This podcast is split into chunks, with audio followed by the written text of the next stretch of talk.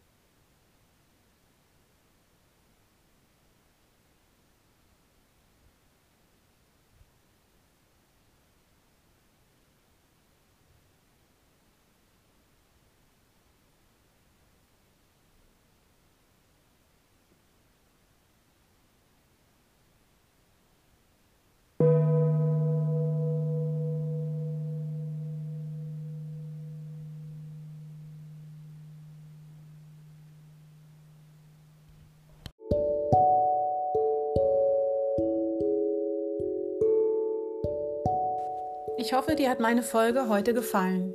Die Kraft des Mondes, der Mondin, ist mächtig. Ich freue mich, wenn du meinen Podcast likest, ihn weiterempfiehlst und freue mich auch, wenn du mich kontakten möchtest. Schau auch gerne auf meine Homepage oder auf meine Facebook-Seite. Dort findest du auch Veranstaltungen mit mir. Unter der Folge verlinke ich meine Daten. Bis zum nächsten Mal. Deine Mara.